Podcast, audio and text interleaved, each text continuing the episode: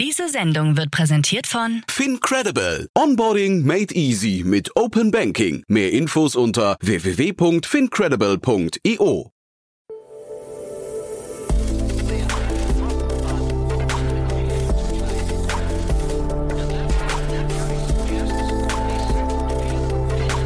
Startup Insider Daily. Investments und Exits. Hallo und herzlich willkommen zu Startup Insider Daily in der Vormittagsausgabe und damit zu unserer Rubrik Investments und Exits, in der wir Expertinnen und Experten der Venture Capital Szene einladen und mit ihnen über aktuelle Finanzierungsrunden und Exits sprechen und sie analysieren. Wir sprechen heute mit Maroje Gürtel, Principal bei Verdane. Die Themen des Gesprächs sind einerseits Klarna, das schwedische Fintech-Unternehmen erlebt einen Bewertungsabschlag von ursprünglich 46 Milliarden Dollar auf nur noch 6,5 Milliarden Dollar vor dem Abschluss der nächsten Finanzierungsrunde. Finanzierungsrunde. Außerdem geht es um den VC-Fonds June. Der wird jetzt umbenannt in Magnetic. Die Partner sollen sich als Ziel zunächst 220 Millionen Euro gesetzt haben und Fokus für die Investments sollen Innovationen wie Kryptowährungen oder synthetische Lebensmittel sein. Und dann sprechen wir auch noch über Echo3D. Das New Yorker Unternehmen möchte die Art und Weise, wie 3D, AR und VR-Inhalte gespeichert und gestreamt werden, ändern und erhielt dafür in einer Finanzierungsrunde 5,5 Millionen US-Dollar. So viel als kleiner Vorgeschmack für euch. Ich übergebe jetzt direkt an Fabian Tausch vom Unicorn Bakery Podcast. Wir haben noch ein paar Verbraucherhinweise für euch und dann geht es auch schon los. Bis später. Werbung.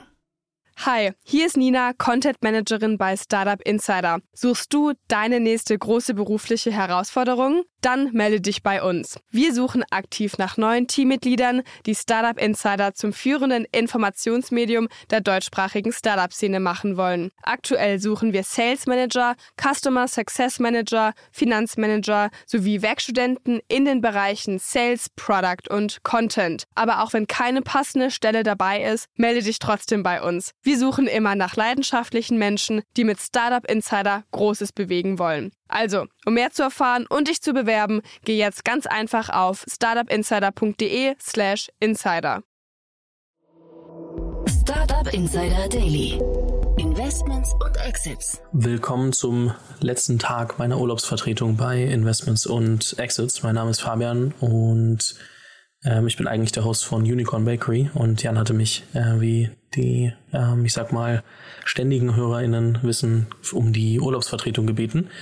Und ich freue mich heute, äh, Maroje Gürtel dabei zu haben von Verdane. Und äh, wir sprechen über ein paar Themen. Einmal ein Sorgenkind an der Börse, ähm, ein Fonds, der sich umbenannt hat, was ja auch immer ähm, ein, ein Thema ist. Äh, wobei, kein Sorgenkind an der, an der Börse. Mein Fehler ist noch eine Private Company, aber profi also profitiert nicht unbedingt von den Ereignissen äh, an der Börse, würde ich sagen. Und ähm, ja, ich würde sagen, Maria, erstmal schön, dass du hier bist. Ähm, in demselben Zuge, vielleicht sagst du auch nochmal zwei, drei Sätze zu euch äh, bei, bei Verdane, dass auch alle wieder äh, wissen, wer ihr eigentlich seid. Du bist ja des Öfteren hier dabei.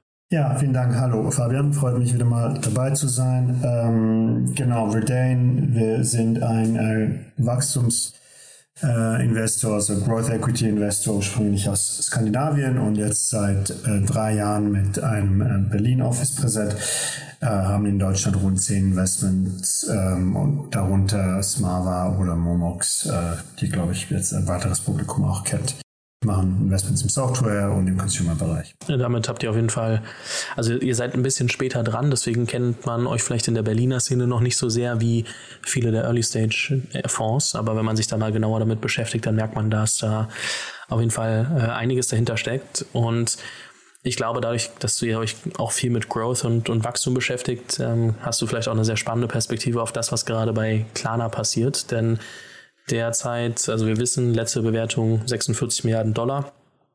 Und äh, die Rumors sagen, ähm, jetzt sind es noch 6,5 Milliarden Dollar, ähm, auf der gerade das nächste Fundraising äh, passiert. Warum? Wieso? Weshalb? Ja, äh, wir können ja natürlich nur spekulieren, aber tatsächlich ähm, sollen 600 Millionen eingesammelt worden sein und zwar von äh, Bestandsinvestoren, äh, Sequoia und äh, Mubadala, das ist der Staatsfonds Abu Dhabi. Und äh, ich, äh, ich musste schmunzeln, dass ich heute meine Recherche gemacht habe. Ich habe gesehen, dass äh, Philipp Klöckner auf LinkedIn geschrieben hat, ja, das, im Umkehrschluss heißt das auch, dass keine der nicht schon äh, investiert ist, bereit war, selbst bei dieser Bewertung Geld zu investieren.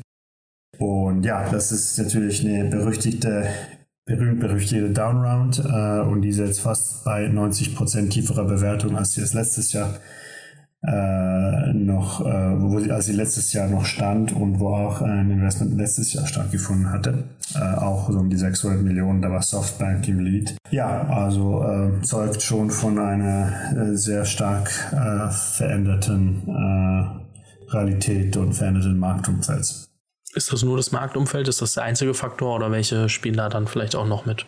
Naja, also ich glaube, Klarna hatte jetzt schon einige Zeit, äh, einige äh, Schwierigkeiten, was das Wachstum angeht, äh, hatten im Q1 200 Millionen Verlust geschrieben äh, und auch äh, dann danach Massenentlassungen bekannt gegeben von 7000 Mitarbeitern, äh, das sind fast 10 Prozent der Belegschaft. Und, und daher äh, ist es sicherlich jetzt äh, nicht primär wegen der Börse so, sondern viel eher auch, weil eben die Firma sich offensichtlich in einer Lage befindet, wo sie schnell und viel äh, Geld äh, benötigt hat. Und, und da kann man natürlich äh, relativ gut die ähm, Bedingungen diktieren äh, als Geldgeber. Äh, und das ist jetzt genauso geschehen.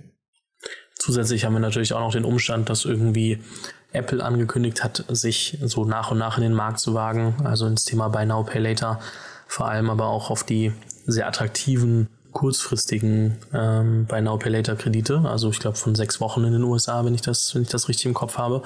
Das heißt natürlich, es besteht die Möglichkeit, dass erstens ein sehr spannendes Kundensegment wegfällt ähm, oder sich zumindest reduziert oder auch die etwas äh, risikoreicheren ähm, Kredite übrig bleiben, weil wenn jemand das irgendwie über drei, vier, fünf, sechs, zwölf Monate streckt, ähm, sein, sein Payment, dann ist das Risiko natürlich höher, dass es Ausfallraten gibt. Das heißt, die spannenden äh, oder, oder einfacher abzubildenden, risikoärmeren ähm, Kredite sind jetzt auch nochmal etwas umkämpfter, weil ich entscheide mich halt jetzt zwischen Affirm, Apple oder Klarna und anderen Anbietern.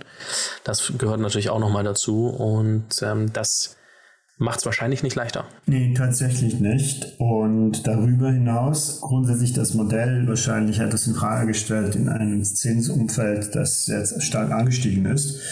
Weil wenn du halt quasi zu, zu 0% dir Geld leihen kannst für ein paar Wochen oder ein paar Monate, was du ja quasi tust bei diesem Buy Now, uh, Pay Later Modell. Wenn du das dann plötzlich bei 6, 7, 8 Prozent machen würdest und du müsstest, dann überlegst du dir vielleicht zweimal, ob du, ob das wirklich die, die beste Art und Weise ist zu zahlen. Und ich denke, die, die Summe all dieser Faktoren, die wir jetzt erwähnt haben, hat eben dazu geführt, dass, äh, ja, dass die Runde nun einmal äh, da ist, wo, wo sie ist, sprich fast 90 Prozent tiefer als äh, vor knapp einem Jahr. Was denkst du denn bedeutet das für eine Firma wie Klarna? Also was sind die Maßnahmen oder, oder Entwicklungen, die wir jetzt vielleicht sehen werden, weil es so eine massive Downround gibt? Ja, also ich denke, da was, was bei einer Downround dann äh, passiert, ist natürlich, dass die Verhältnisse der einzelnen Investoren verändert werden, also dass die neuen Investoren überproportional viel äh, an der Firma dann ähm, halten, verglichen jetzt mit, mit dem, was sie mit für die gleiche Summe vor einem Jahr erhalten hätten. Äh, und, und dann hat das natürlich auch noch einen äh, psychologischen Effekt auch auf die alle Mitarbeiter, äh, die äh, an Optionsprogrammen partizipieren und die jetzt plötzlich natürlich auch viel weniger attraktiv äh, aussehen, ja, weil dann macht sich jeder eine gewisse mentale Notiz, ja, wie viel bei, bei ihm rausspringt, wenn jetzt dann Klarna äh, endlich an die Börse geht oder verkauft wird und, und, und dieser Betrag äh, wird halt stark relativiert. Ja, das war äh, sehr prägnant zu sehen natürlich im Fall von WeWork und ich würde jetzt auch keine Vergleiche ziehen zu WeWork, ähm, was, was die Firmen angeht. Aber ähm, ja, das, das ist halt so, was, was intern dann ähm, jetzt rein auf der psychologischen Ebene passiert. Und auf der ganz praktischen Ebene, ja, es ist halt so, wenn eine Firma sehr kurzfristig 600 Millionen braucht, nachdem sie schon 200 Millionen Verluste eingefahren hat, dann äh, sieht es offenbar so aus, als dass äh, jetzt Cash sehr schnell äh, ausgegeben wird und äh, keine Gewinne erzielt werden, dass, dass man dann das Businessmodell etwas anpassen muss. Ja, daher auch die Massenentlassungen, die wir erwähnt haben. Zu denen Pip Klöckner, den du vorhin schon angesprochen hattest, auch meinte, äh, bei Finance Forward, äh, Klarna hätte viel zu wenig Leute entlassen. Ob äh, sich das bestätigt, sehen wir jetzt äh, nach den neueren Ankündigungen, wenn die dann irgendwann mal öffentlich sind, ähm, ob da nachgezogen werden muss oder nicht. Wie gesagt, da sind wir gerade noch viel im Feld der Spekulation. Ähm, deswegen wahrscheinlich auch ganz passend, das dabei zu belassen. Und, und, und dazu ist auch noch zu sagen, dass meistens passieren dann auch solche äh, Veränderungen bei einer Firma äh, nicht nur äh, auf einmal, ja, sondern du hast halt verschiedene Wellen von, von äh, Restrukturierungen, Umorientierungen der Firma. Und das heißt, dass es kann gut sein, dass dann noch weitere ähm, Entlastungen folgen werden, wenn sich jetzt das Geschäft äh, nicht stabilisiert auf, auf der Basis, wo es eben heute Sinn machen würde. Ja. Und, und wenn man sich die Weltwirtschaftslage anschaut, äh, ja, gibt es schon eine gewisse Wahrscheinlichkeit, dass, äh, dass, dass die Fahrt jetzt auch äh, nicht äh, viel äh, viel geradliniger wird über die nächsten paar Monate für, für Klane und, und einige andere Firmen in dem Bereich. Die Frage, die sich natürlich stellt, ist, welche Firmen könnte dasselbe Schicksal ereignen? Also welche Faktoren bei einer Firma führen dazu, dass ich mich halt mal um, sagen wir mal, im Wert halbiere und eine große, eine große Downround mache, beziehungsweise bis zu 90 Prozent Downround habe. Also was sind so die Kriterien, ähm, die dann in so einer Wachstumsphase dazu führen, dass unter den veränderten Bedingungen auch sowas passiert? Naja, eine Finanzierungsrunde ist halt wie fast jede Transaktion ist das Zusammenkommen von Angebot und Nachfrage. Und ähm, was führt dazu, dass so eine äh, starke Downroute dann Downroute erfolgt, ist eben, dass äh, nicht sehr viel Angebot da ist für äh, diese Finanzierung zu tätigen. Ja, und das war genau vor einem Jahr, wenn man sich die Bewertung vor einem Jahr anschaut, war das ganz anders. Und das hängt dann schon wieder mit äh, dem anfänglich erwähnten ähm, tieferen Börsen und grundsätzlich an, an, an der ganzen Großwetterlage bei den Investoren, äh, die im Moment viel zurückhaltender werden, obwohl sehr viel Kapital auch noch verfügbar ist. Ähm, aber wenn du dir vorstellst, dass du in eine Firma investierst und du weißt, dass jetzt möglicherweise 12, 24 Monate kommen, die nicht unbedingt einfacher werden, volkswirtschaftlich gesehen, ja, dann, dann musst du halt dieses Risiko auch irgendwie einpreisen. Und wenn dann sehr viele sich genau diese Überlegung machen und am Schluss nur noch zwei Investoren übrig bleiben, die dann obendrauf noch äh, interne Investoren sind, ähm, ja, dann können die natürlich äh, die Bedingungen diktieren und das könnte sehr gut auch bei anderen Firmen passieren. Wir unterlassen auf jeden Fall mal die Spekulation, wen das alles betreffen könnte. Das äh, geht dann, glaube ich, einen Schritt zu weit. Aber ähm, glaube ich, ganz wichtig zu verstehen, weil natürlich viele, so wie ich zum Beispiel auch, ich bin jetzt 25, mit dem Marktumfeld jetzt äh, noch nie in Berührung gekommen sind und da auch die Dynamiken erstmal, ja, ich sag mal, beobachten und, und verinnerlichen muss, um das dann irgendwann mal auch nachvollziehen zu können. Ja, ganz genau. Und ich glaube, das ist tatsächlich so. Also es ist, wir sind jetzt eine, eine, Generation oder mehrere Generationen fast, die, die so ein Umfeld noch nicht, nicht gesehen haben. Also das letzte Mal, wo was ähnliches passiert ist, war 2008. Äh, und, und wenn man wirklich eben die, die gesamte volkswirtschaftliche Großwetterlage dann äh, mit berücksichtigt. Dann gibt es Leute, die sagen, da muss man so in die 70er Jahre gehen oder sogar in die Kriegszeit, also so in die 40er Jahre, ja, um, um eben zu verstehen, wie sich das Zinsniveau äh, mit der Geldmenge entwickeln und, und was das für Folgen hat. Äh, äh, volkswirtschaftlich. Ähm, ja, also alles in allem äh, kein einfache, keine einfache Frage, die man, die man einfach so beantworten kann und äh, mit sehr, sehr viel Unsicherheit behaftet. Aber ich glaube, was man sagen kann, ist, dass, ähm, dass, dass wir jetzt sicherlich in einem äh, etwas anderen Umfeld sind als noch vor einem Jahr.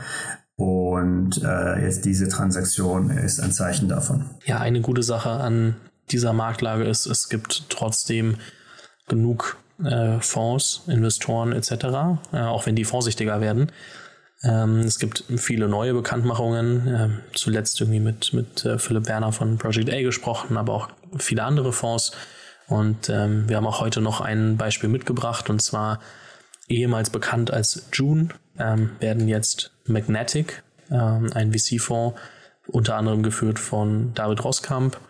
Und ähm, die suchen angeblich 220 Millionen Euro. Und ähm, da bleibt, glaube ich, auch ja, spannend zu beobachten, ähm, wo dann das Geld am Ende reinfließt und wo es auch herkommt, weil in der aktuellen Marktlage zu, also Geld für einen eigenen Fonds zu fundraisen, ist wahrscheinlich gar nicht mehr so einfach wie noch vor einem Jahr. Ja, das, das stimmt tendenziell und gleichzeitig ähm, kommt es halt sehr darauf an, mit, mit wem man spricht.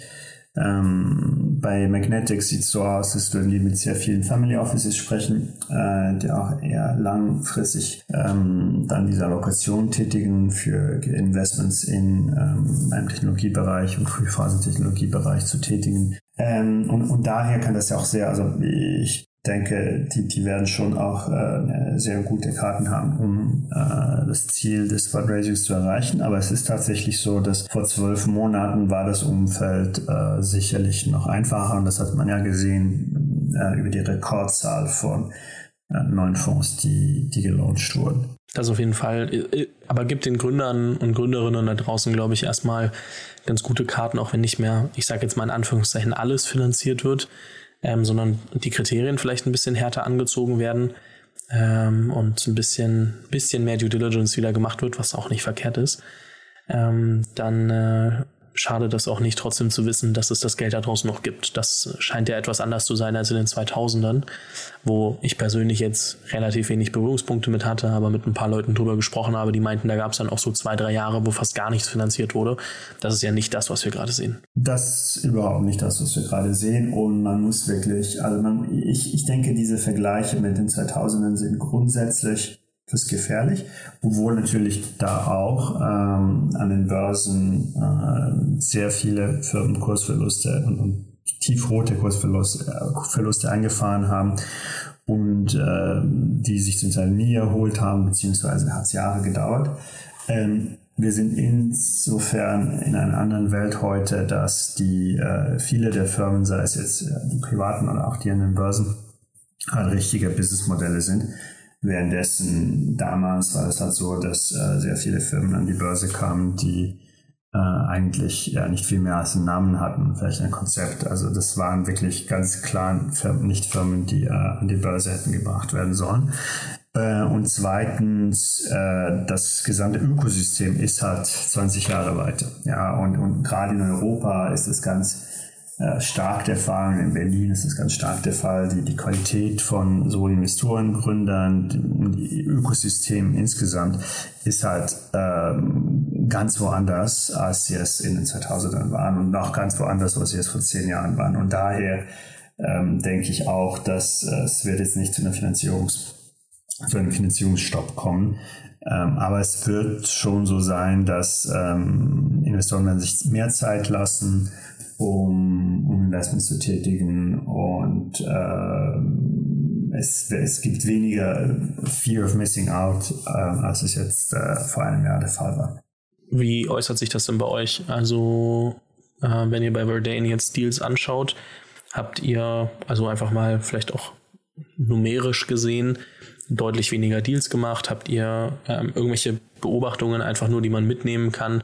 Ich meine, ihr investiert, glaube ich, ähm, mit dem Hauptvehikel, wenn es so um die 10 Millionen Umsatz äh, geht es dann los und dementsprechend ähm, ist man dann schon einen Tick weiter in der, in der ganzen äh, Founder Journey, Startup Journey und ähm, vielleicht einfach nur mal eine grobe Einschätzung oder eine groben, grobe Erklärung, wie es bei euch da gerade aussieht. Ja, also wir waren, wir waren letztes Jahr sehr aktiv, äh, auch in Deutschland, ähm, haben bisher in Deutschland, im deutschsprachigen Raum noch kein Investment gemacht. Dieses Jahr haben aber einige, also viele Investments gemacht außer, außerhalb äh, also in unseren anderen Heimmärkten in Nordeuropa und auch ähm, Investments außerhalb äh, die, dieser Region.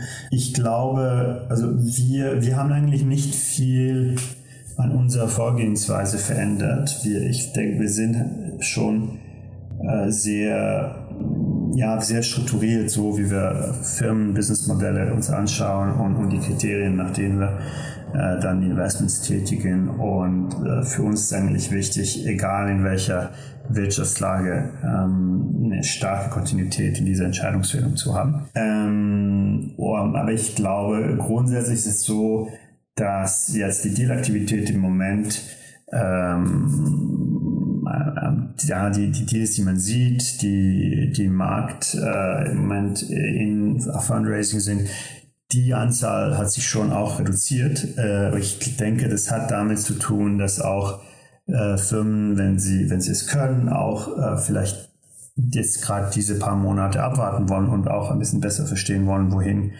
äh, geht denn die äh, Volkswirtschaft und wie, wie verändert sich das die, die Umgebung, um, um dann auch äh, das Business entsprechend auszurichten und dann ein Fundraising äh, aufbauend auf diesem neu ausgerichteten Business, beziehungsweise mm, Business, das ausgerichtet ist nach den äh, jetzigen Bedingungen und nicht, die vor einem Jahr. Und, und, und daher glaube ich im Moment ist es schon fair zu sagen, dass es etwas ruhiger ist. Das sieht man auch in Statistiken.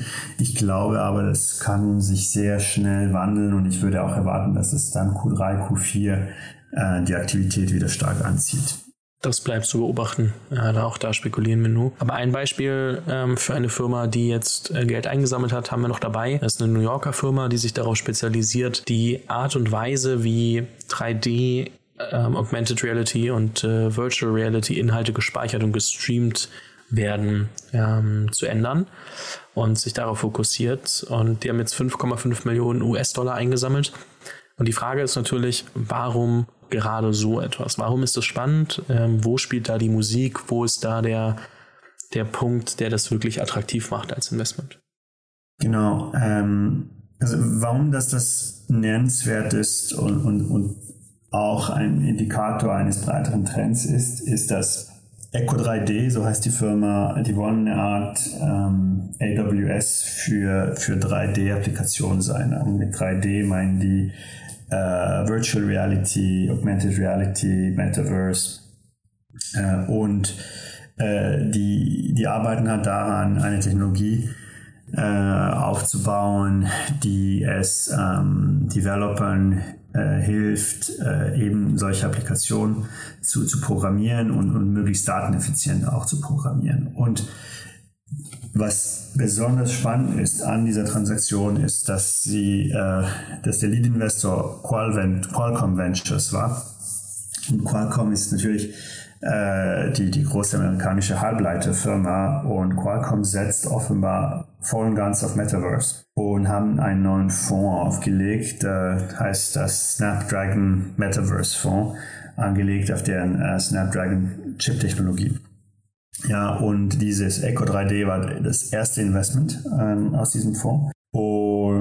Und äh, Qualcomm wird jetzt halt vermehrt in, in diesem Gebiet investieren, haben auch ein äh, Forschungslabor, also einige Forschungslabore aufgebaut, davon eins in London, um im, äh, in dem Bereich äh, neue Produktentwicklungen und, und Technologieentwicklungen äh, weiterzutreiben.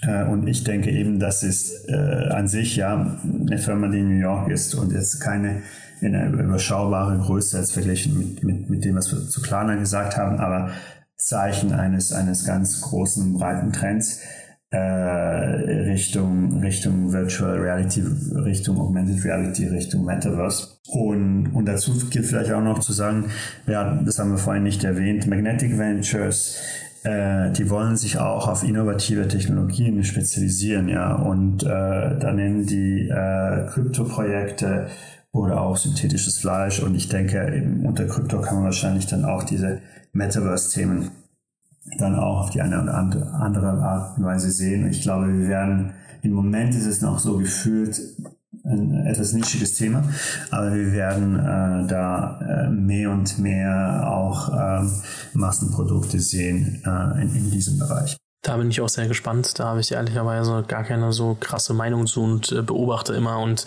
äh, versuche so ein bisschen zu verstehen, was passiert. Und äh, ich meine, gerade gibt es ja schon wieder irgendwie die neuesten äh, Spekulationen und, und Gedanken rund um Facebook, ob sie irgendwie das Metaverse doch dazu kaufen, statt es selbst zu entwickeln, dass sie ihre Ressourcen da wieder runtercutten und reduzieren und ähm, da bin ich äh, sehr, sehr gespannt, was passiert, ähm, kann es aber ehrlicherweise nicht einschätzen und bin auch wahrscheinlich wie viele noch hin und her gerissen, ob ich mich in zehn Jahren die meiste Zeit meiner Zeit äh, gerne im Metaverse äh, bewegen würde. Habt ihr da irgendwelche Investments in den letzten äh, Monaten gemacht? Nee, haben wir nicht. Und zwar, weil jetzt viele dieser Projekte sind, sind noch sehr frühphasig äh, und zu frühphasig für uns. Äh, wir investieren in, in etablierte Businessmodelle, etablierte Firmen und versuchen, sie halt noch schneller äh, wachsen zu lassen und ihnen da, dabei zu helfen, in ein paar Strukturthemen anzugehen. Ähm, aber wir, das ist wirklich so ein ziemlich zentraler Punkt, dass wir wollen kein äh, Product Market Fit Risiko übernehmen. Ja, also das spricht eine Firma, in die wir investieren, die soll eigentlich schon einen Markt, ein Produkt haben äh, und, und relativ breit angelegte Kundenbeziehungen. Das ist doch mal ein Statement. Damit lassen wir das mal so stehen. Schauen uns an, wie der Markt äh, gerade im Metaverse sich entwickelt. Mario, ich sage vielen lieben Dank. Ähm, dich hört man äh, definitiv bald wieder. Und äh, ich verabschiede mich hiermit aus der Urlaubsvertretung. Ähm, einen Einsatz Eigenwerbung noch. Wer möchte, kann sich gerne Unicorn Bakery mal als Podcast anhören. Ansonsten schaut gerne bei Verdane vorbei, ähm, wenn ihr das Gefühl habt, das könnte ein Partner für euch sein. Und ähm, ich sage ähm, euch allen weiterhin viel Spaß mit äh, Jan, wenn er zurückkommt für seine Investments und Exits. Danke, Maroje. Danke dir, Fabian. Alles Gute. Werbung Hi, hier ist Paul, Product Manager bei Startup Insider. Willst du wissen, welche Startups aus Hamburg, Mannheim oder vielleicht auch Bielefeld sich mit künstlicher Intelligenz beschäftigen? Oder wie zum Beispiel das Portfolio von Earlybird oder HV Capital aussieht? Entdecke all das und noch viel mehr auf unserer Plattform. Kostenlos und ohne Begrenzungen. Unsere Datenbank umfasst über 20.000 Profile aller relevanten Startups, Investoren und Personen, die darauf warten, von dir entdeckt zu werden. Also, wenn ich dein Interesse geweckt habe, schau einfach mal auf unserer Plattform vorbei unter startupinsider.de/slash insider. Startup Insider Daily, Investments und Exits. Der tägliche Dialog mit Experten aus der VC-Szene. Das waren Fabian Tausch und Maroje Gürtel, Principal by Verdane, im Gespräch über Klarna, Magnetic, ehemals June und Echo3D. Für euch noch kurz der Hinweis auf unsere Mittagsausgabe. Da sprechen wir heute Mittag mit Alexander Giesecke, Co-Founder und CEO von Simple Club. Das AdTech Simple Club erhält in einer Series A Finanzierungsrunde neues Kapital in Höhe von 7,2 Millionen Euro. Für heute Vormittag war es das erstmal mit Startup Insider Daily. Ich wünsche euch weiterhin einen erfolgreichen Tag und hoffe, wir hören uns dann um 13 Uhr wieder. Bis dann sage ich Tschüss und auf Wiedersehen. Diese Sendung wurde präsentiert von Fincredible. Onboarding made easy mit Open Banking. Mehr Infos unter www.fincredible.io.